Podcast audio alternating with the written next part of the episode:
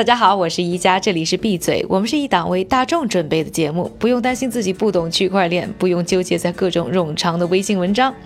每天几分钟让你秒懂链圈币圈新鲜事儿。今天是二零一八年的七月四日，星期三，大家早上好。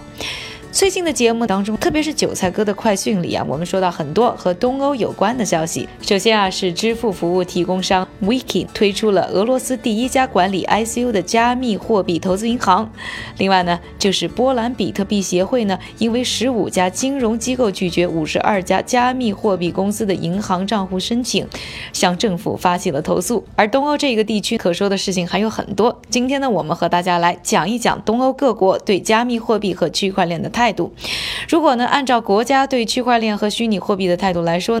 我们可以把东欧分成五大阵营。首先呢，是暧昧派，代表像俄罗斯、波兰、乌克兰等，都在寻求虚拟货币的合理监管方法，但也有很多的顾虑。不过呢，他们在政策上都很支持区块链技术的开发。然后呢，就是说到温和支持派，代表有阿沙尼亚、拉脱维亚。立陶宛等，他们没有针对加密货币的监管体系，不过呢，对于加密货币的交易都征收税务，同时在国家层面呢，也是支持区块链技术的。还有一派呢，我们称之为佛系不差钱派，既不出台监管措施，也不收税，但是都比较支持区块链。这些国家包括摩尔多瓦和斯洛文尼亚。还有一派啊，叫死硬派，从虚拟货币到区块链一竿子打死，通通不要。比如马其顿，还有阿尔巴尼亚。最后呢，就是完全拥抱派，最好的案例就是白俄罗斯。我们再来具体看几个有代表性的国家，首先就要说一说俄罗斯了。之前我们就说过啊，普京在见过威神之后，对于区块链的态度呢就出现完全的转变，并说会颁布法律进行监管。现在啊，俄罗斯国家杜马提出了一项数字监管法案，原计划呢是七月一日起颁布，但目前还没有得到官方的确认。不过呢，已经有人吐槽啊，这法案太严格了，明摆着不让人在俄罗斯发展 ICU 项目。比如说之前的方案中就提出一项要求个人。在单个 ICU 中的投资不能超过八百一十美元。虽然新版本的法案已经把这个限制去掉了，但能看出啊，俄罗斯政府在虚拟货币的问题上还是非常谨慎的。而今年五月呢，俄罗斯最大的国有银行 Sberbank 还和国家结算存管局宣布，在银行的监管沙盒下试行俄罗斯的首个官方 ICU，届时也会更加明确俄罗斯对于 ICU 的市场框架。相比于加密货币啊，俄罗斯对区块链的爱呢更加来的直接。Sberbank 银行呢就在今年五月宣布，他们正在和俄罗斯联邦反垄断局合作，计划在今年底实现通过区块链技术进行文件的传输和存储。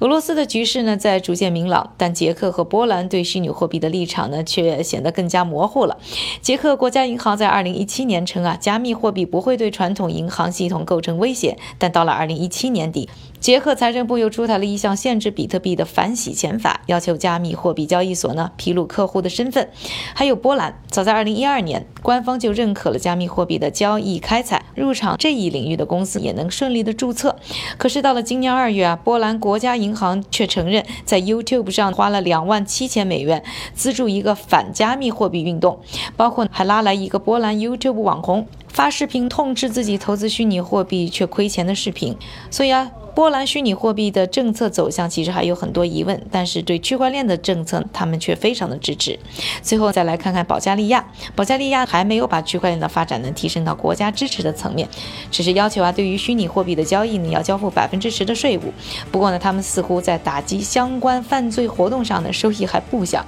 比如说去年年底，保加利亚犯罪执法局。破获了一个地下犯罪网络之后啊，竟然用查获的大量比特币偿还了整个国家五分之一的国债。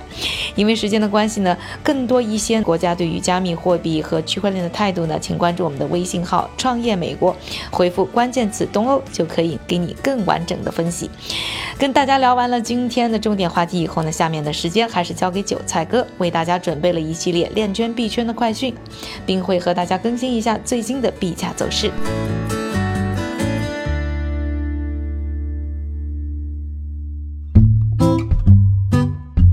好了，一家，接下来又是韭菜的时间了。首先，有加密股之称的瑞士小镇楚格宣布，他们使用区块链技术来测试的首次电子投票已经顺利完成。另外，和大家小小的透露一下，一加呢会很快的飞往楚格采访，也会在第一时间和大家分享他在那里的一些感受。明天的长新闻里啊，我们也会和大家详细的介绍这个神秘的瑞士小镇。第二条快讯：中国信通院可信区块链评测将正式启动，计划将在九月底前结束。第三条快讯：美国证券交易委员会 SEC 决定将加快 ETF 的审批流程，降低 ETF 进入3.4万亿美元市场的门槛，促进竞争和创新。之前一加就和大家说过，ETF 进场后对币圈的振奋作用，韭菜我实在是太期待了。第四条快讯：包括德意志银行和汇丰银行在内的欧洲九大银行与 IBM 联合开发的 WeTrade 实时区块链交易平台，刚刚宣布完成了首个跨境实时区块链金融交易，计划将在欧洲十一国开展业务。第五条快讯：俄罗斯区块链公司 Black Moon 宣布，他们将通过发币的形式，将小米公司在香港进行的四十七亿美元 IPO 份额代币化。但小米公司否认与这家公司有任何关联，还说他们并没有授权许可。这波操作可真是六六六啊！今天的币圈链圈名人点评来自花旗银行的首席技术官 Amit Warma。他表示，从制造业到航运再到分销，区块链可以降低百分之七十到百分之八十的供应链成本。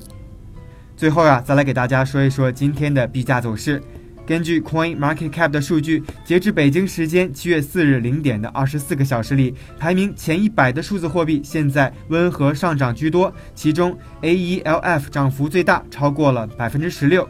AELF 是一个去中心化的、自我演进的云计算网络。感谢韭菜哥的分享，也感谢各位的收听，我是一加，明天和我继续一起闭嘴。